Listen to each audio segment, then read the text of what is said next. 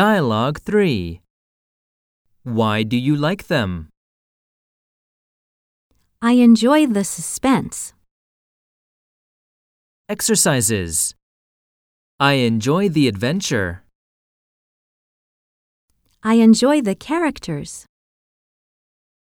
More expressions. I can imagine that I am a detective. They show me a whole other world. I fall in love with the characters. I feel connected to the ideas of the author.